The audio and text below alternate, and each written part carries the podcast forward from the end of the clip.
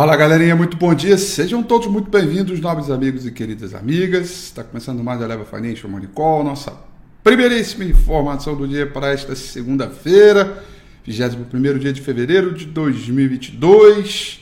Uma segunda diferente das demais, afinal de contas, hoje é feriado na principal locomotiva do mundo, feriado na gringa, feriado nos Estados Unidos, né? E sem a principal locomotiva, e é definitivamente o que tem conduzido o grande fluxo para o mercado brasileiro, dá para esperar que o dia de hoje vai ser um pouco mais comportado é, no sentido do grande fluxo. Evidentemente, uh, apesar do baixo volume, não dá para tirar aí toda é, o ímpeto do que o mercado vem é, é, conquistando ao longo é, das sessões, desde, o, desde a recuperação dos 100 é, mil pontos. Definitivamente, o assunto de pauta hoje é o conflito geopolítico entre Rússia e Ucrânia.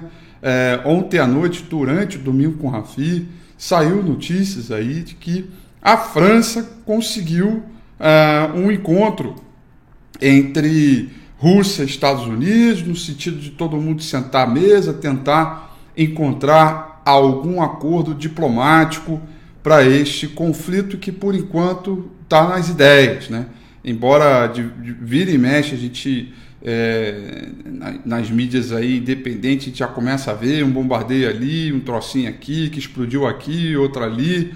É, e, e, evidentemente, o mundo inteiro fica preocupado com todas essas questões. A, a, o, o, a Olimpíada de Inverno na China acabou, tirou as atenções e agora fica o mundo inteiro aí preocupado. O fato é que quando saiu essa notícia é, da, da, da, França, é, o futuro americano ontem, que estava caindo muito forte, passou a subir e a gente ter aí um ritmo um pouco mais forte de mercado, com petróleo para cima e tudo mais. Uh, mas é, o, neste exato momento o futuro americano voltou a trabalhar no terreno negativo nesse momento, futuro Nasdaq caindo 0,42 e futuro S&P 500 caindo 0,17%, está muito próximo ao preço de abertura de ontem às 8 horas da noite. Praticamente o mundo inteiro trabalha no terreno negativo.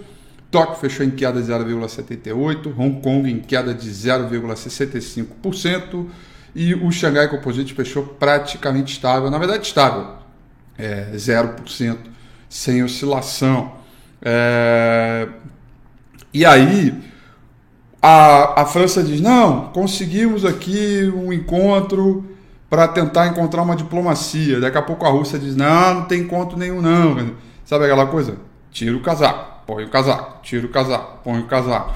E fica todo esse impasse juntamente com a preocupação de que o aperto de política monetária do Fed possa sufocar o crescimento da maior economia do mundo, aumentando a probabilidade de mais oscilações nos mercados em meia volatilidade isso é notícia de hoje, mas para você que acompanha Domingo com a FI e Mônico sabe que isso não deveria ser notícia de hoje, porque na verdade a gente já vem falando tudo isso. Para mim, vai sufocar o crescimento econômico e emprego. Sim, o Banco Central está.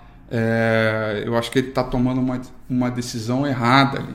Eu acho que ele já deveria provocar um choque para depois procurar o crescimento e não tentar resgatar um stop que ele já tomou. Né? É, o dólar índice vai caindo, queda de 0,14%, e temos aqui um movimento bacana de contrato futuro de Dalian, minério de ferro negociado lá em Dalian, vencimento para mais de 22, cotação em dólar, nós tivemos aí é, uma alta de 3,07%, uma alta bacaninha, com declarações é, é, que a China voltaria a usar é, medidas de estímulos para o crescimento da sua economia. O minério de ferro em Singapura subiu 5%. Lembrando que na semana passada caiu 11%, com toda aquela discussão de preço da discussão do preço é, spot é, dos portos, seja de Singapura, seja é, é em Dalian.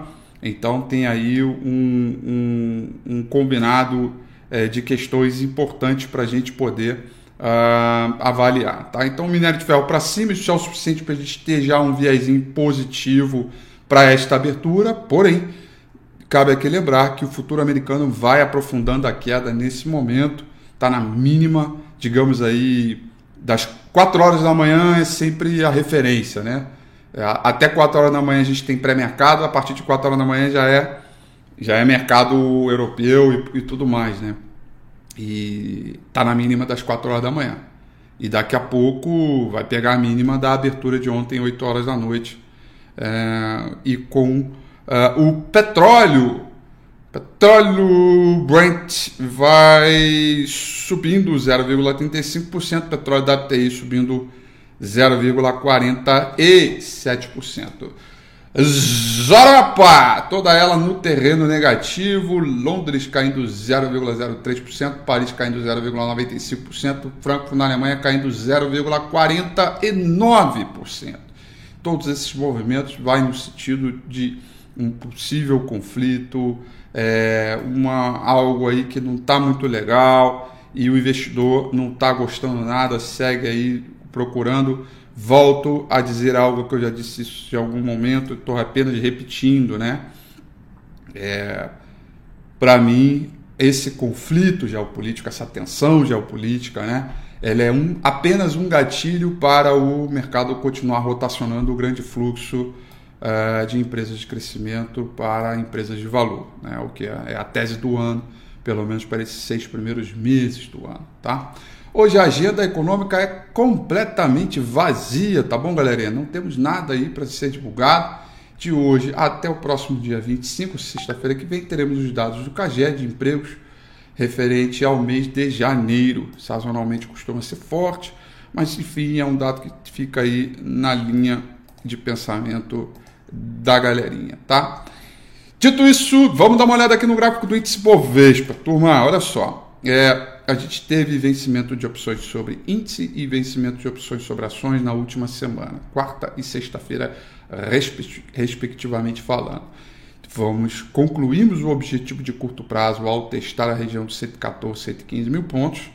Tivemos aí dois dias de queda. Semana passada foi uma semana de queda e largou um candle de indefinição. Perdão, perdão. Largou um candle de topo aqui, é com saldo de volume que não conseguiu romper o último topo, né? Então temos aqui alguma preocupação num cenário de correção de mercado. Por quê? Porque se a mínima da semana passada for perdida, ou seja, a mínima logo de sexta-feira, teremos espaço para uma correção, é, digamos assim, mais pronunciada, né? com suportes intermediários para serem conquistados em 111,500, depois 110 e 300, quiçá 109 200 e 200, que é uma antiga região aqui que antes era de muita resistência, se transforma em suporte. Saldo de volume acompanha todo o movimento. A gente está diante de um cenário onde tivemos um fundo duplo que pode sinalizar uma reversão de tendência, uma correção para um novos zigue-zagues ascendentes seriam é, seria importante para esse momento. O que a gente precisa, na verdade, agora é trabalhar um pouco esse contexto de movimento entender melhor é, como o mercado, por exemplo, vai, vai ou não respeitar é, essa média móvel 200 períodos, é, que é uma média móvel importante aí no contexto é, é de mercado, né? Para ver se sustenta, se fica alinhado com os fundamentos ou não, como é que fica um pouco desse comportamento, né? E evidentemente, para essa semana a gente pega muito mais calor na temporada de resultado referente ao quarto tri desse ano. Nós temos aí é, é, açaí, hoje, né? Grupo Açaí, é, Banco Inter e Movida, tá? É, Para resultados hoje. Amanhã temos BRF, Raia Drogazil e Localiza, tá? E aí lembrando que essa semana é uma semana que nós temos Petrobras, é uma semana que nós temos é, Petrobras e é uma semana que nós temos é, é, qual foi o outro que eu falei aqui? Vale. Tá bom? Bom, é isso, galerinha. Hoje é uma segunda-feira um pouco mais tranquila, tá? Uma segunda-feira aí de, de, imagino um fluxo um pouco menor, mas com algumas preocupações que não podem é, deixar é, de da gente avaliar e tudo mais, né? E evidentemente o mercado vai pegando calor é, ao longo da semana, tá bom? São essas, portanto, as informações para o nosso Morning Call de hoje. Eu desejo a vocês uma excelente semana. Só assiste o domingo com a vídeo ontem que foi, ó, eu deixei uma análise bônus para você aí, ó. Dá uma olhada lá, importante, tá? Um beijo a vocês, excelente semana. Tchau.